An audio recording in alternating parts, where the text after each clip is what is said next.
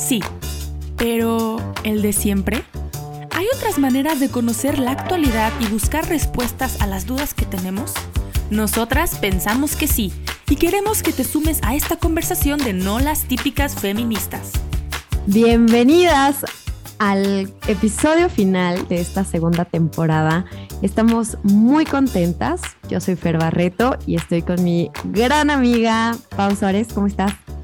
Hello, mi Fer. Pues muy contenta. La verdad es que ha sido un regalo esta temporada y definitivamente no nos podíamos ir sin comentar muchos puntos al respecto. Entonces, enos aquí.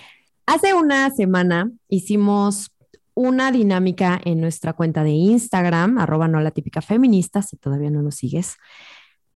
Y en la dinámica les preguntábamos, además de cuál había sido su episodio favorito o cuál frase o eh, invitada les había llegado más, también les preguntamos como qué inquietudes tienen, qué dudas tienen para hablarlo en este episodio, como de cierre y también pues en vistas de, de qué tendríamos que estar hablando más en el mundo, en la iglesia y también en este podcast. Entonces, la primera pregunta que no vamos a, a hablar exhaustivamente de todas las preguntas que nos llegaron, pero digamos, elegimos dos que creemos que engloban todas las demás y de las que podemos sacar algunas reflexiones importantes. Entonces, la primera es, ¿cómo huir del comunismo que se está apoderando del mundo? Está densa. ¿Qué dirías tú, Pau? Muy densa.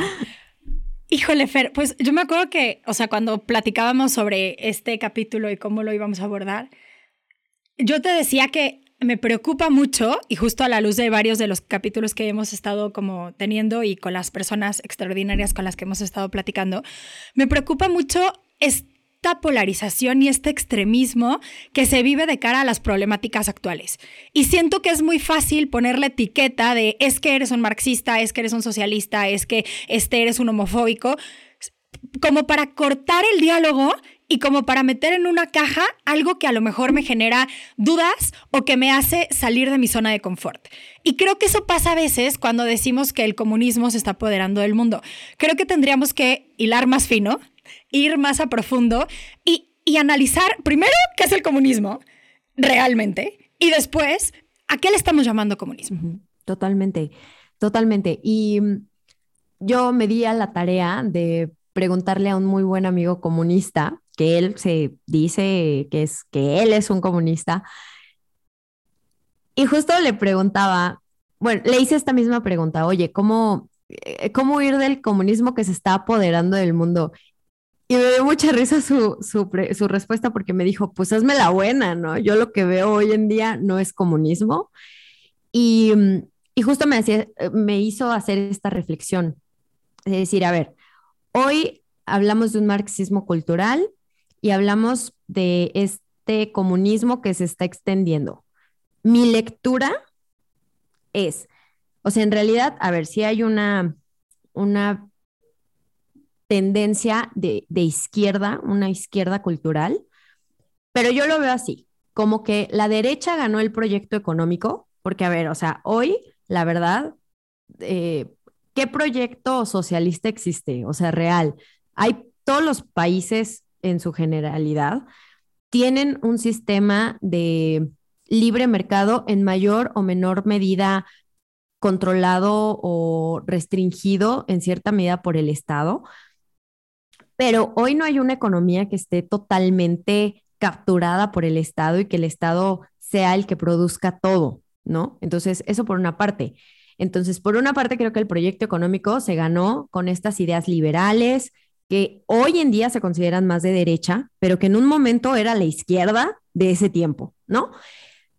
Pero yo creo que el proyecto cultural sí está capturado por una izquierda que tiene tintes liberales en muchos sentidos, pero también tiene tintes posmodernos en otros sentidos. Entonces, yo creo que hoy a lo que le llamamos comunismo o marxismo cultural, tendría algunos tintes quizá de esta izquierda eh, marxista radical en, en el sentido, por ejemplo, de hablar de opresor, oprimido, pero hoy yo creo que lo que realmente vemos que está capturando los medios de comunicación, Hollywood, etcétera, es esta tendencia progresista, que en Latinoamérica le hemos llamado progresismo, eh, que en Estados Unidos le llaman la cultura woke, y que tiene tintes liberales, cada quien haga lo que quiera, eh, pero también que viene con estos tintes posmodernos, de decir, no hay una verdad absoluta, eh, no hay, digamos, como esta moralidad que me diga qué está bien y qué está mal, porque yo defino lo que está bien y lo que está mal de acuerdo a mi percepción, a mi identidad y a a mis preferencias. Entonces, esto viene cargado también con una política identitaria, ¿no? Todo hoy tiene que ver con tu identidad, eh, con lo que es o no es, eh, quién soy y, y, qué me define. Y entonces, yo creo que por eso es complejo, ¿no? O sea, porque no podemos encasillar como todo lo que tú dices, me encanta, no podemos encasillar todo lo que eh, todo lo que veo como contrario a mis creencias, le voy a poner la etiqueta de comunismo o de marxismo, porque en muchos casos no lo es. Y e independientemente de eso, Pau, hay algo que nosotros hemos dicho aquí muy seguido y espero que, que sea algo que sigamos meditando. Necesitamos contrastar las ideas con la realidad. O sea, tú le puedes poner la etiqueta que tú quieras a la gente, ¿no? Esa persona es woke, o esa persona es progre, o esa persona es mocha, o esta persona es derechaira, ¿no? Pero la realidad es que, a ver, hay problemáticas y necesitamos entender qué le duele al otro. ¿Por qué esta persona que se está levantando, que levanta la voz, que está marchando, o sea, ¿por qué lo está haciendo? Y mucho, claro que mucho es ideología, pero mucho también hay una realidad dolorosa, injusta o, que a lo mejor em, tiene partes de verdad. Y entonces yo creo que en esta falta de diálogo, que, me parece realmente el gran cáncer de esta sociedad actual, es que no tenemos esta capacidad de diálogo. Y al final, está bien, hoy vemos un relativismo moral muy fuerte, y necesitamos aprender que esta es la realidad en la que nos toca vivir. No podemos hacer que todos tengan nuestras mismas creencias y nuestros mismos valores morales, pero sí podemos acercarnos a un punto medio en muchos, muchos casos, como el decir, a ver, ¿cómo podemos mediar tus preocupaciones y las mías? Y llegar como a, a estas soluciones éticas, no si están bien o si están mal, sino las soluciones más éticas para todos, ¿no? Sí, definitivamente, Feri. A ver, ahorita que lo, que lo estabas diciendo, tal cual en varios puntos, este, o sea, justo era lo que tenía apuntado para decir, porque creo que lo hemos estado dialogando mucho. Y yo creo que más allá de que eh, queramos encasillar en, ay, sí, e, esta cultura progresista, horrorosa, creo que tendríamos que estarnos dando cuenta que en gran parte la raíz del problema que tienen todas las ramas, todas las posturas y, que tenemos todas las personas en la actualidad es una incapacidad grave para dialogar, como tú decías, por otro lado, varios vicios de razonamiento que no nos permiten ni siquiera cuestionar lo que nosotros creemos y lo que nosotros vemos, pero mucho menos abrirnos a que haya una verdad y que esa verdad puede ser compartida y que esa verdad la vamos a lograr encontrar por la experiencia, pero la experiencia real, no nada más los debrayes que me avento yo en la cabeza, que de repente ya construí un castillo y ni siquiera tiene cimientos. Entonces, justo yo creo que recapitularía eso, la necesidad de volver a la experiencia real, a lo tan a, a, los fenómenos, ¿no? Bendita fenomenología. Por el otro lado, perder el miedo a dialogar con los demás, sobre todo con aquellos que no piensan como yo y que me cuestionan y que me hacen incluso analizar mucho más profundamente mis ideales y pues incluso mi religión, mis creencias, porque creo que justo ese es el punto. A veces tenemos miedo a cuestionarnos esas certezas pero si no las estamos, o sea, si de verdad son certezas, como nuestra querida Pau Núñez dice, la verdad aguanta más de una sacudida. Y cuando la sacudimos, también se hace más fuerte nuestro corazón. Entonces tendríamos que ser capaces de, encontrar primero las respuestas en lo profundo para perder el, miedo a cuestionarlo. Y a mí me pasó, en algunos momentos alguien te quería cuestionar algo de lo que tú crees y luego luego sacas el escudo porque te da miedo tú dejarlo de creer, pero también porque a veces no lo sabes defender. Entonces, ojo, o sea, aquí también está mucho tema de soberbia y está mucho tema de, de querer como sí, o sea, de, miedos que no nos permiten seguir creciendo como sociedad. Y un último punto que creo que también es bien importante es esta otra parte que ya hemos dicho muchas veces. Todas las personas tienen algo de verdad. Y justo al abrirnos a la verdad del otro, eso no me va a quitar la, capacidad de usar mi razonamiento y mi voluntad. Tengo que, o sea, tengo que formar mi capacidad crítica. Tengo que saber cómo puedo llegar a la verdad. Tengo que saber pensar y pensar con rigor, que creo que era otra cosa que ya vamos a ir comentando, pero tenemos que ir construyendo formas de poder compartir esta verdad y que sea una verdad contrastable. Pero para poder hacer eso tenemos que aprender a pensar. Y mientras sigamos con estas cuestiones en las que mi punto de vista se convierte en verdad, aun cuando no lo puedo contrastar con la realidad, pues tristemente no vamos a llegar a ningún lado. Totalmente. Y yo tengo dos amigos que una de ellas es derecha dura y el otro es como esta izquierda clásica que está muy en contra de como esta del relativismo moral y y es una de las personas más íntegras que conozco y es muy de izquierda, ¿no? Súper ateo y bueno. Y la verdad es que los tres, ¿no? O sea, yo a lo mejor en, algunos puntos quizá coincido con ambos. O sea, entre los tres hemos llegado a, estas, a, ciertas conclusiones de la misma, eh, más bien, los tres hemos llegado a las mismas conclusiones por diferentes caminos pero no me hubiera dado cuenta de eso si no hubiéramos seguido con nuestra amistad y, y hubiéramos tenido este diálogo de decir, oye, ¿tú qué piensas sobre esto? ¿no? O sea, por ejemplo, hay muchísimos otros temas en los que sí podemos llegar a puntos en común, ¿no? Por ejemplo, algo de lo que hablamos mucho es de, de, cómo, de cómo esta cultura de, de banalizar las drogas y glorificarlas como, este, no sé, como cosas que te ayudan a ser más creativo, pues le ha hecho mucho daño a mucha gente.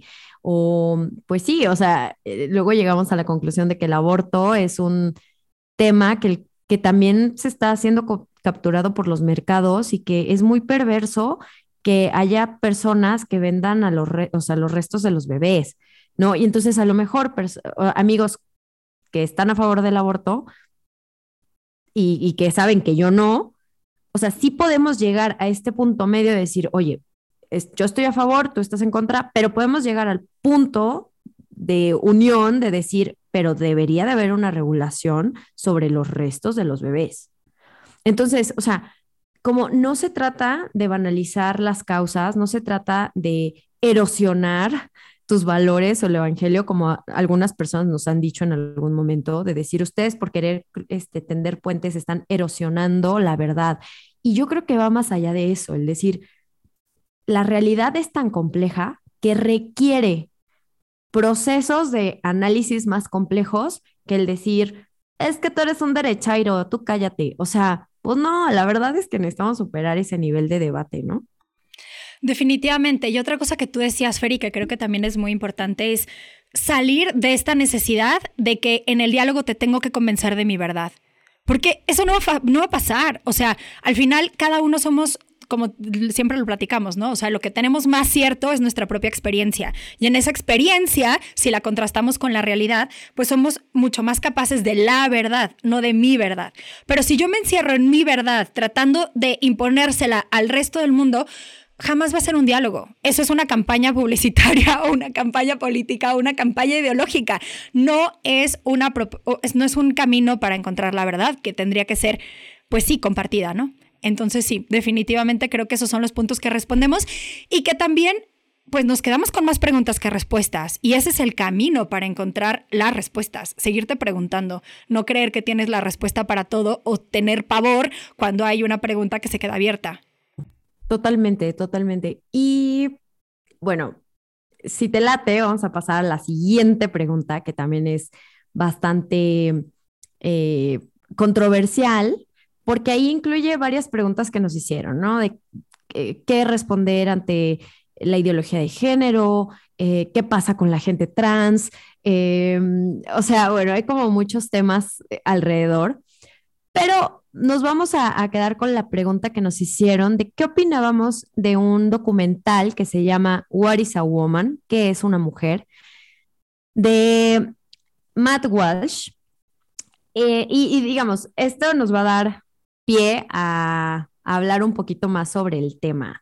Entonces, bueno, este es un documental que nace, digo, que sale, salió este año y que habla precisamente sobre pues, todas las cuestiones de género y transgénero por un, eh, pues eh, es un periodista, comentador, Matt Walsh, y que, bueno, es bastante, ha sido bastante polémico porque Matt Walsh empieza a, mm, hacer un recorrido entrevistando personas eh, partiendo de esta pregunta, ¿qué es ser una mujer?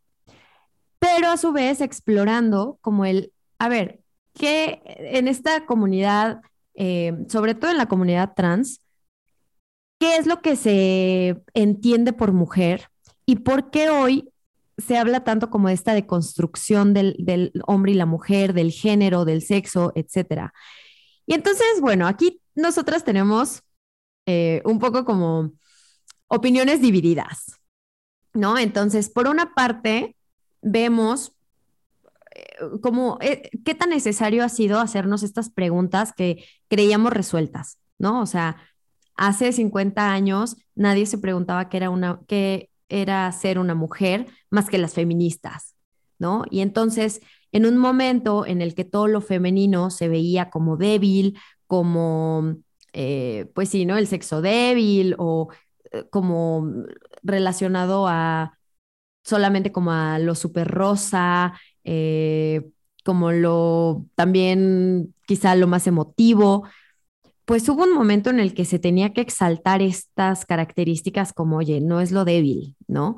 O además de estas características que se han identificado como tradicionalmente femeninas, pues hay otras características que las mujeres tienen como la fortaleza, la valentía, que a veces se, identifican más con lo varonil o lo masculino.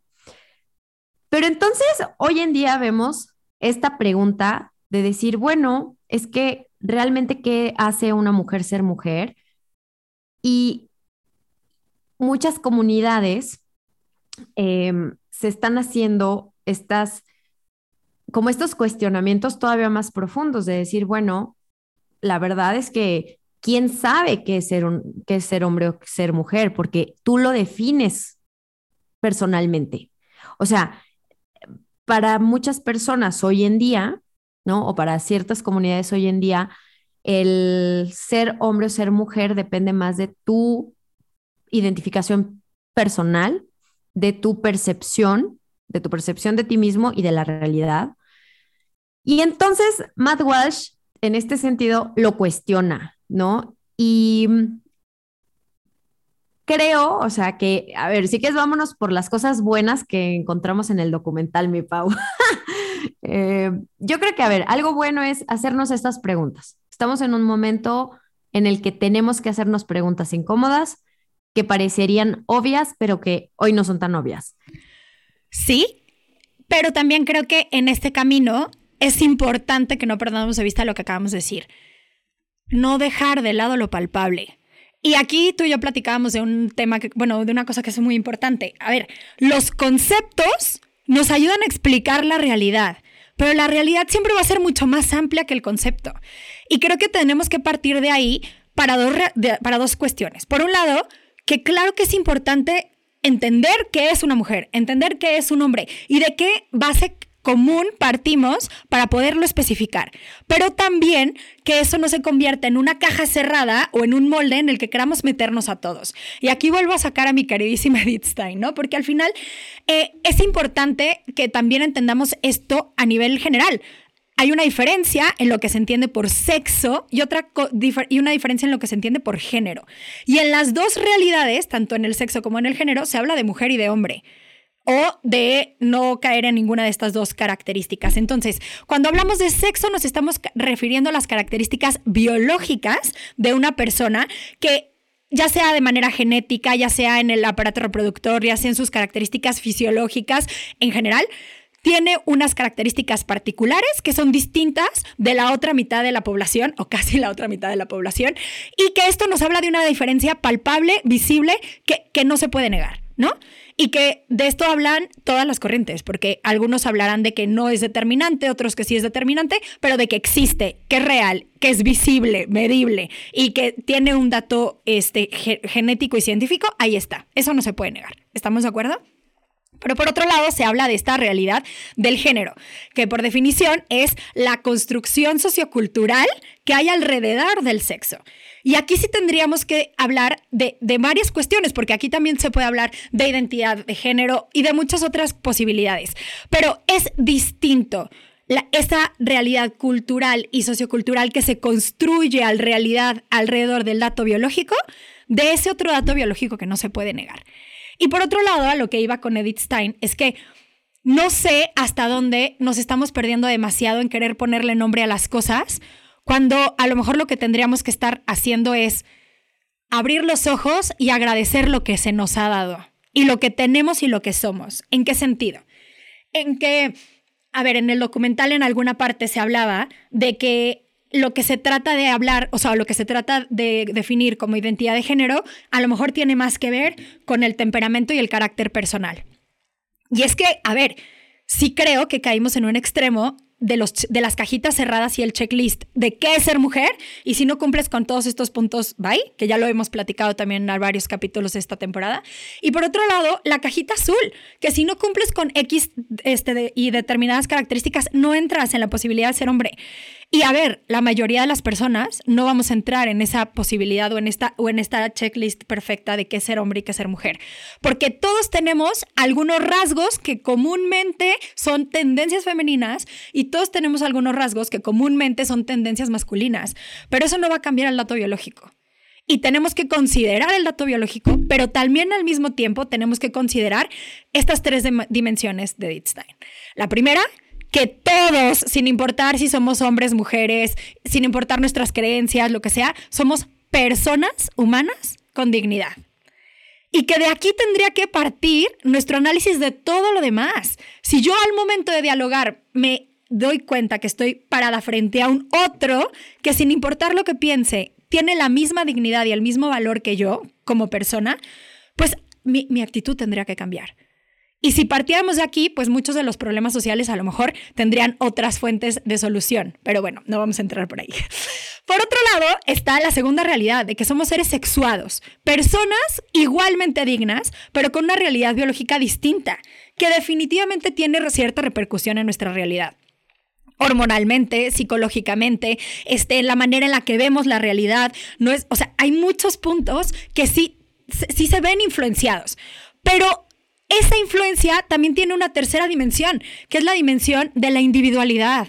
La manera en la que la vivencia de un cólico menstrual me afecta a mí, Paulina, por mi realidad personal, y le afecta a otra persona que a lo mejor ni le dan cólicos, va a ser muy distinta. Y esas dos realidades son basadas en mi biología. La realidad de cómo, eh, no sé, una mujer en una comunidad indígena vive su ser mujer, a cómo lo vive una mujer este, con un estrato sociocultural a lo mejor este, muy particular en Estados Unidos, es totalmente distinta. Y en esa realidad es donde tenemos que entender que el abanico es mucho más amplio y que tendríamos que estar abrazando el entender que somos diferentes, que cada quien tiene algo, algo que aportar, pero que no necesariamente para poder ser quien soy, necesito cambiar quién soy. No sé si me estoy explicando, ¿no? Porque al final, pues sí creo que ese esfuerzo por forzar estas dos cajas cerradas de qué ser hombre y qué ser mujer, definitivamente ha tronado a muchas personas.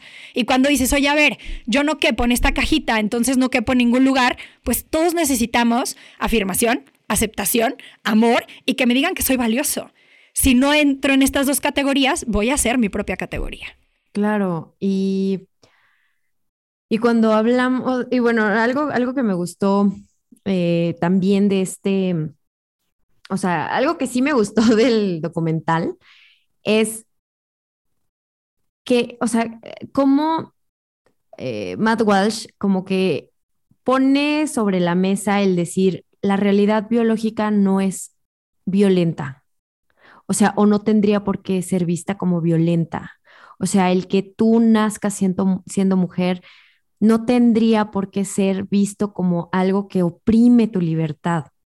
Entonces, eso me hace cuestionarme, bueno, a ver, si una persona ha sentido que la feminidad oprime su libertad o la encasilla, ¿qué la ha llevado a, considerar esto? ¿Qué la ha llevado a tener esta vivencia? Esas son las cosas que tendríamos que hacernos, porque nosotras, o sea, digo, no sé si alguien de quien nos esté escuchando eh, tenga esta realidad o estas, eh, esta vivencia o conozca a alguna persona que, eh, alguna persona trans o que haya tenido alguna de estas experiencias, pero yo conozco a una chica que empezó una transición para ser chico, ¿no? Y la verdad es que a mí me ha tocado ver con ella lo doloroso que ha sido, porque viene de una casa en el que la mamá es muy sumisa, en el que la mamá ha vivido muchísima violencia por parte del papá y el papá es sumamente violento. Entonces, yo me pregunto, o sea, ¿qué cosas en la vida de esta chica la hicieron sentir refugio y acogida en un colectivo que le, que le dijo aquí puedes ser quien tú quieras? Entonces, yo creo que tendríamos que cambiar la mirada, o sea, y dejar de ver también a los colectivos como enemigos. Yo creo que si algo tenemos es una humanidad en común. Y estoy de acuerdo con Matt Walsh en esta idea de lo biológico no tiene que ser visto como algo violento hacia nosotros. O sea, es nuestra biología, es quien somos. Y como, como eh, Marta Rodríguez, que es experta en género, también dice, la biología no es un dato mudo. Y la biología también nos dice algo de de un orden en la naturaleza, pero somos seres sociales y esa parte social influye mucho porque somos emociones, somos aspiraciones, somos anhelos y entonces los caminos no son rectos en muchos casos, o sea, no es como que la vida es una línea recta y pues no. Entonces, eh, esto me lleva a uno de los puntos, mi Pau, que que creo que son las cosas que nos chocaron del documental, ¿no? O sea... Antes de pasar a las cosas que nos chocaron del documental, yo solo quisiera recuperar dos de las cosas que dijiste que son bien importantes, Fer. La primera, eh, este cambio de actitud para acoger al otro antes de juzgarlo o imponerlo, imponerle algo. Si de verdad yo entiendo que es una persona con dignidad y lo que de verdad me interesa es su, su felicidad, tengo que partir de dónde está y ver qué es lo que realmente necesita, no tratar de darle las medicinas antes de haber encontrado el diagnóstico, ¿no? Eso creo que es bien importante. Y por otro lado, que todos entendamos eh, algo que nuestras amigas buscaminas dicen mucho, ¿no? Que al final está este dato biológico también está toda la realidad social, pero también está nuestra libertad. Y esa libertad la podemos usar para tomar las decisiones que queramos, pero no todas esas decisiones nos van a hacer realmente felices. Y, claro, y creo que algo que también yo quiero recapitular y que se me hizo muy valioso de este documental es que deja muchas preguntas abiertas que creo que son importantes y que no podemos dar también por hechas, justo con lo que tú comentabas. A ver, ¿qué consecuencias? Reales, medibles científicamente, biológicamente, puede tener un proceso de transición. Emocionalmente, psicológicamente, pero también biológicamente. ¿Qué consecuencias pueden traer estos, estos estas, eh, perdón, terapias o estos tratamientos que frenan el desarrollo de la pubertad? En esa edad en la que son tan... O sea, que los jóvenes y los chicos que están pasando por este proceso tienen tanta vulnerabilidad. Por otro lado, a ver, podemos dejar en manos de personas de X edad o X otra edad o que están pasando por un proceso emocional y psicológico de ciertas, con ciertas características que también los vuelven un poco eh, vulnerables.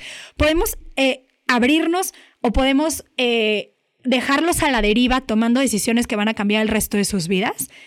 insisto, son preguntas que se siguen quedando sobre la mesa y que creo que no tendríamos que estar dando por, por hecho. Pero ante estas preguntas también está esta otra realidad de preguntarnos, ¿qué estoy queriendo hacer en este diálogo? ¿Estoy queriendo convencer al otro de que lo que yo digo es lo que realmente le va a hacer feliz? ¿O de verdad estoy queriendo saber en dónde está y ayudarlo con lo que él necesita que le dé, no con lo que yo quiero darle de solución? Sí, sí, sí, sí.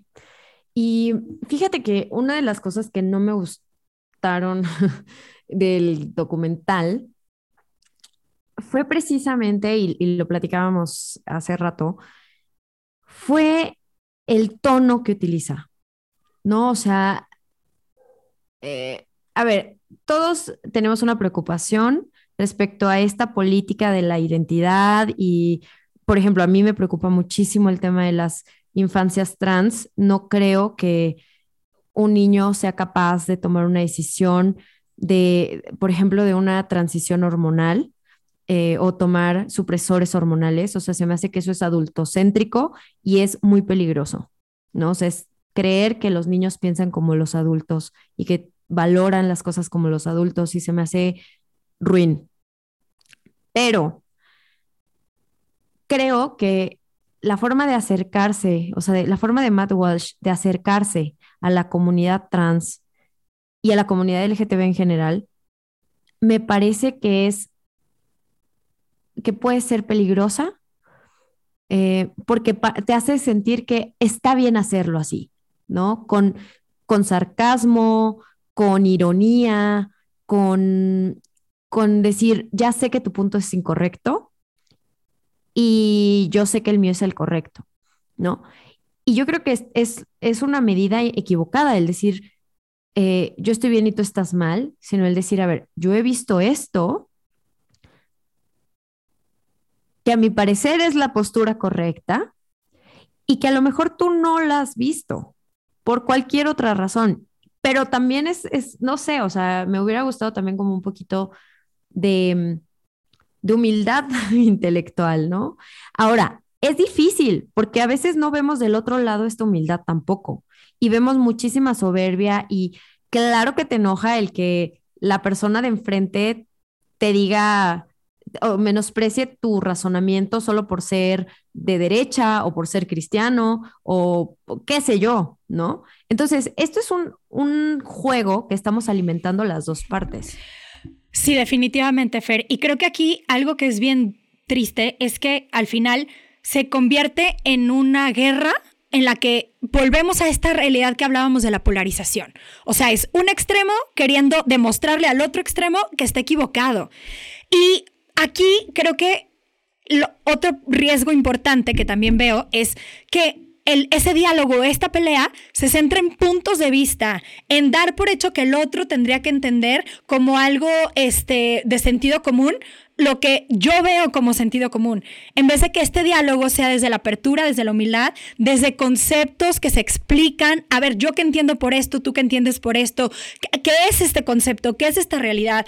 Desde la ciencia, desde razonamientos que se pueden contrastar con la realidad y una realidad que es común no desde ideología. Y tristemente ambas, ambos extremos solemos, porque a veces a todos nos pasa, solemos caer en ideologías.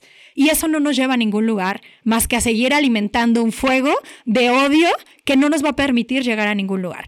Y otra cosa que también a mí no me encantó y que de hecho me, genera un poco de, ruido con, en, el tema del, del, del, documental, no es tanto en la forma del documental, sino un punto que se veía ahí, es como también del otro lado, en el momento en el que me preguntan algo que no puedo responder o que no tengo el argumento para defender mi postura, en vez de decir, oye, ¿sabes qué? La verdad no lo he pensado, o déjame platicarlo, o a ver, ¿tú qué opinas de esto?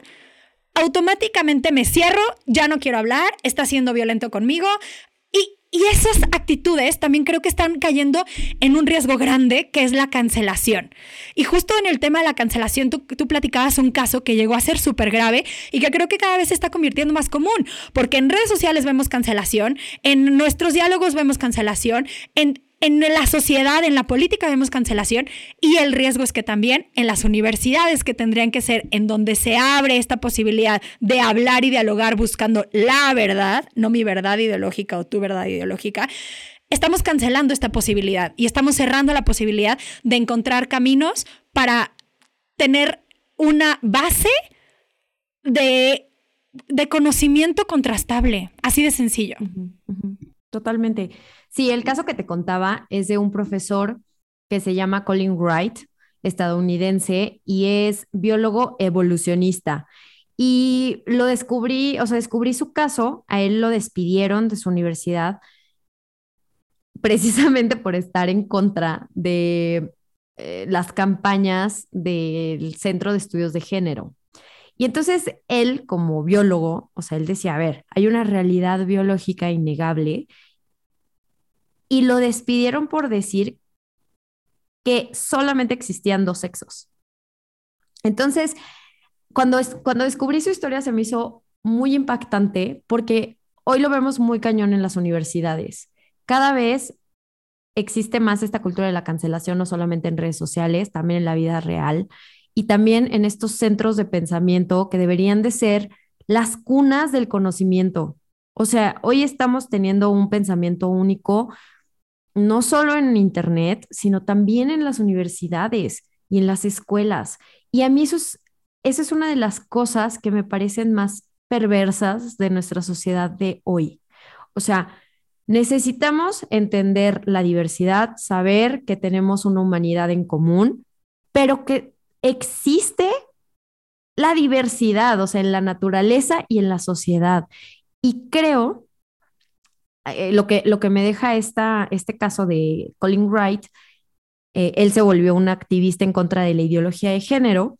Eh, y me encanta porque él no es ni de derecha ni nada, o sea, a ver, él es un científico y me daba mucha risa porque decía, bueno, a mí los, los cristianos y la, la gente religiosa también me ha tirado a lo largo de mi carrera, pero ninguno me ha cancelado, ninguno hizo, que me corrieran de la universidad. O sea, esta gente digamos, como es, hablando de las personas en su universidad, pues eh, están promoviendo una cultura de que si no piensas como yo, entonces estás en contra de la inclusión y por lo tanto eres discriminador y por lo tanto eh, eres violento, ¿no? Entonces, eso es lo que a mí me parece súper grave y que, digamos, o sea, como que también tenemos que voltear a ver como, como una de las grandes amenazas hoy en día. Y hay dos autores que la verdad eh, se me hacen muy buenos, justo el autor de La transformación de la mente moderna, Jonathan Haidt, y otro autor que se llama George Lakoff. Ellos dos han empezado una campaña en Estados Unidos de justamente, o sea, de promover la libertad de expresión en las universidades. Y yo creo que hoy en día esa tendría que ser la visión, el decir, no todos tenemos que pensar igual. No todos vamos a pensar igual. O sea, no todos podemos pensar igual. No es realista creer que hoy todos vamos a pensar igual. Pero tendríamos que crear instituciones y espacios para que se escuchen todas las voces, que se escuchen todas las posturas y que se escuchen todas las posibilidades. Y que se escuchen también qué riesgos pueden existir en una u otra postura y que también justo en, esta, en este camino seamos capaces, sí, de abrirnos al diálogo, porque justo lo que tú dices, es imposible que creamos lo mismo, pero justo porque no creemos lo mismo, justo porque no vemos la, o sea, no vemos en todo el mismo prisma, el mismo espacio de verdad, eso es lo que nos permite abrirnos a conocer una verdad más amplia y más verdadera, ¿no? Empezamos este, esta temporada hablando justo del Papa Francisco, ¿no? Cuando él dice que la verdad es una, pero es poliédrica. Y esa verdad solo la vamos a conocer en la medida en la que nos abrimos a que otros nos permitan ver los otros lados del poliedro. Y eso solo se logra con el diálogo. Y por otro lado, pero que también entendamos que esa verdad, la verdad, o sea, una verdad que sí existe absoluta, pues gracias, o sea, tenemos el razonamiento para poder llegar a esa. Y no podemos discriminar esa capacidad que también nos hace humanos, el que tenemos la capacidad de pensar con rigor y contrastar el mundo de las ideas con la realidad tangible. Y estamos perdiéndonos mucho en ese camino. Y también creo que es un riesgo grande que se está viviendo en las universidades. Seguimos creciendo en ideologías, pero estamos perdiendo mucho en nuestra capacidad de ciencia, de búsqueda, de desarrollo de capacidades críticas, de un verdadero análisis y pues también aquí definitivamente se pierde el diálogo. Entonces, eso creo que es bien, bien importante y que no podríamos dejar de, de pasarlo. Y bueno, mi Fer, porque si no aquí nos podemos echar toda la tarde. ¿Qué te parece si pasamos a la tercera pregunta? Que la verdad creo que es la más difícil de todas las tres, por más que hemos echado aquí un choro. Pero bueno, ¿cuál fue para ti el mayor regalo de esta temporada? ¿Qué aprendiste? ¿Qué te llevas? Yo creo que así, el mayor, mayor, bueno, aprendí muchísimas cosas, la verdad. O sea, fue una temporada riquísima, me encantó, amé todos los, em, todos los episodios, todas nuestras invitadas fueron unas cracks. Eh, me llevo dos cosas. Una con Mariana Payares, que nos hablaba de, de la capacidad de asombrarnos, ¿no? De no perder la capacidad de asombrarnos de la naturaleza, de la diferencia del otro y de nosotros mismos. Y otra idea de Olivia Núñez, que bueno, o sea, me ha dado para meditar y pensar y de verdad me encantó y me ayudó mucho, fue la de ordenar el corazón, la necesidad que tenemos de ordenar el corazón, ponderar nuestras prioridades, eh, ver a qué le damos nuestro tiempo, a qué le damos también nuestra ansiedad y nuestros miedos. Y creo que en este año, pues sí ha sido mucho de, de saber qué soltar, saber qué causa eh, tomar, también saber elegir tus batallas y saber que hay batallas que no te tocan. Y, y me encanta, la verdad, yo creo que serían esas dos, mi Pau. ¿Y tú?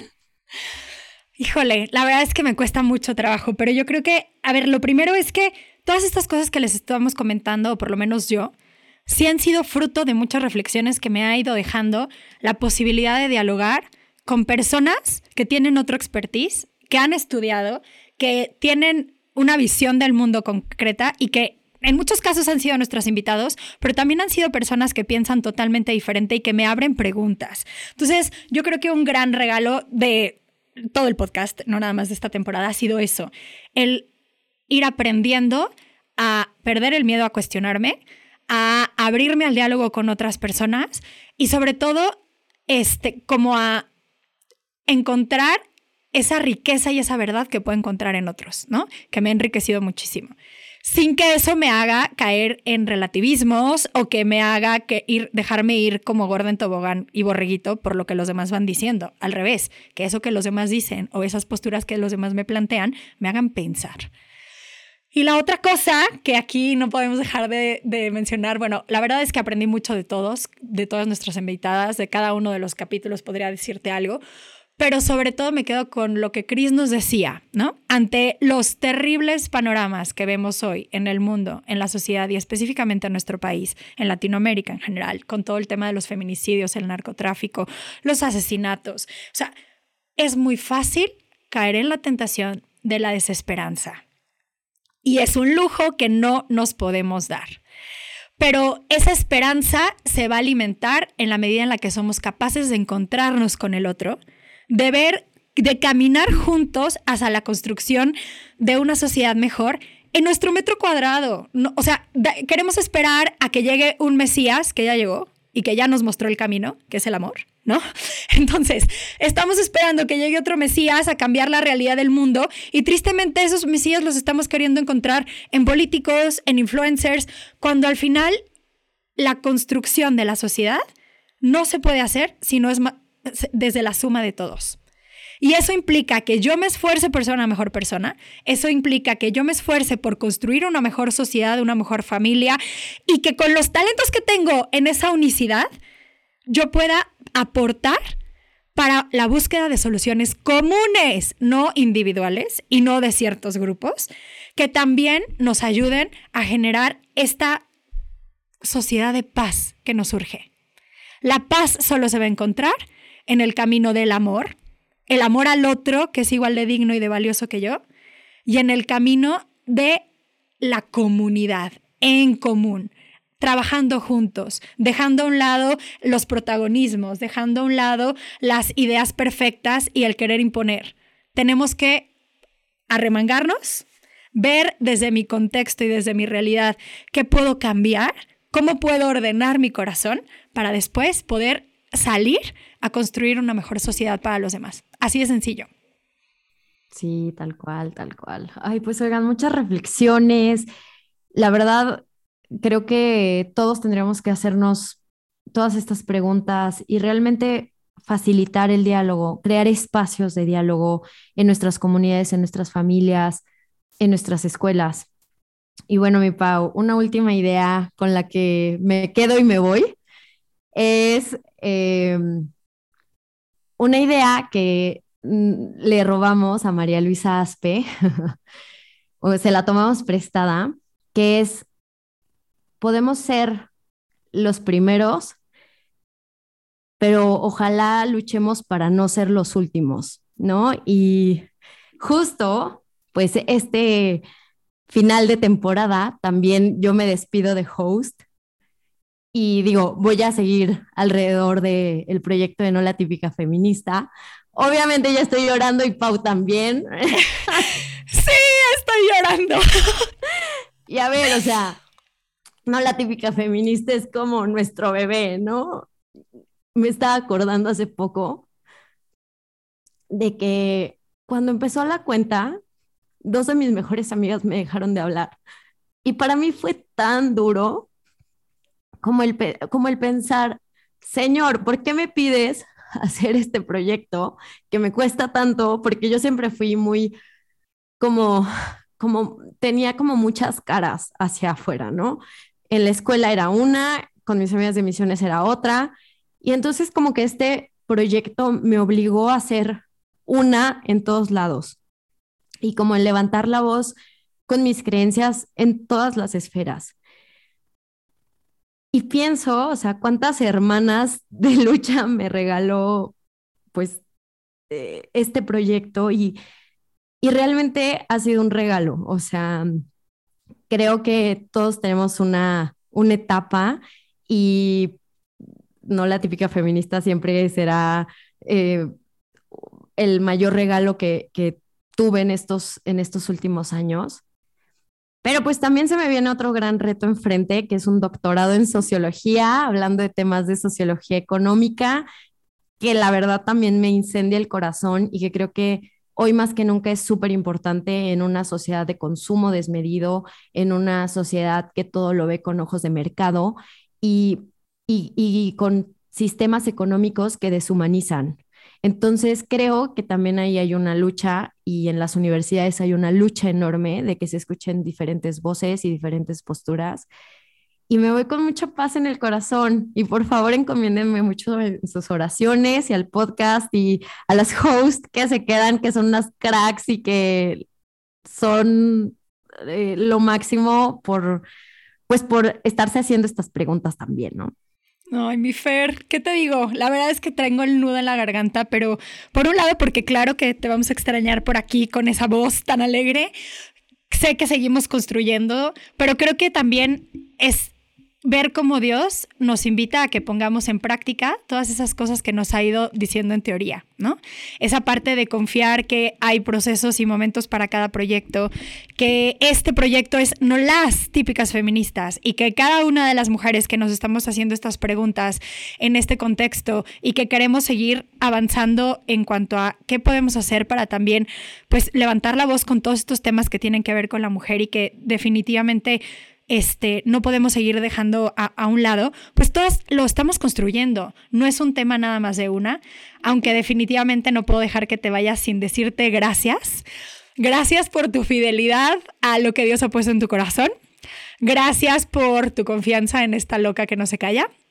Gracias por ir dando los pasos que Dios se ha ido poniendo enfrente, porque pues cuando soltamos las armas, soltamos el control y dejamos que Él sea el que lo tenga, definitivamente vamos a ir construyendo un proyecto más grande que primero Dios ayude a muchas personas, pero que también nos lleve a la meta. Entonces, Fer, gracias de corazón. Sé que eh, a esta gratitud se unen muchas y pues a seguir cada una desde donde nos toca pues moviéndonos y siendo fieles a esas inspiraciones que Dios pone. Muchas gracias, mi Pau. Y con lágrimas en, en los ojos y mucho agradecimiento y amor en el corazón, nos despedimos de esta segunda temporada, muy emocionadas por lo que sigue en las siguientes temporadas de No las típicas feministas, el podcast. Y pues también invitarlos a que sigan compartiendo este podcast, síganos en redes sociales como No la típica feminista, en Instagram, YouTube, Facebook y Twitter. Nos vemos pronto. Bye bye. Gracias.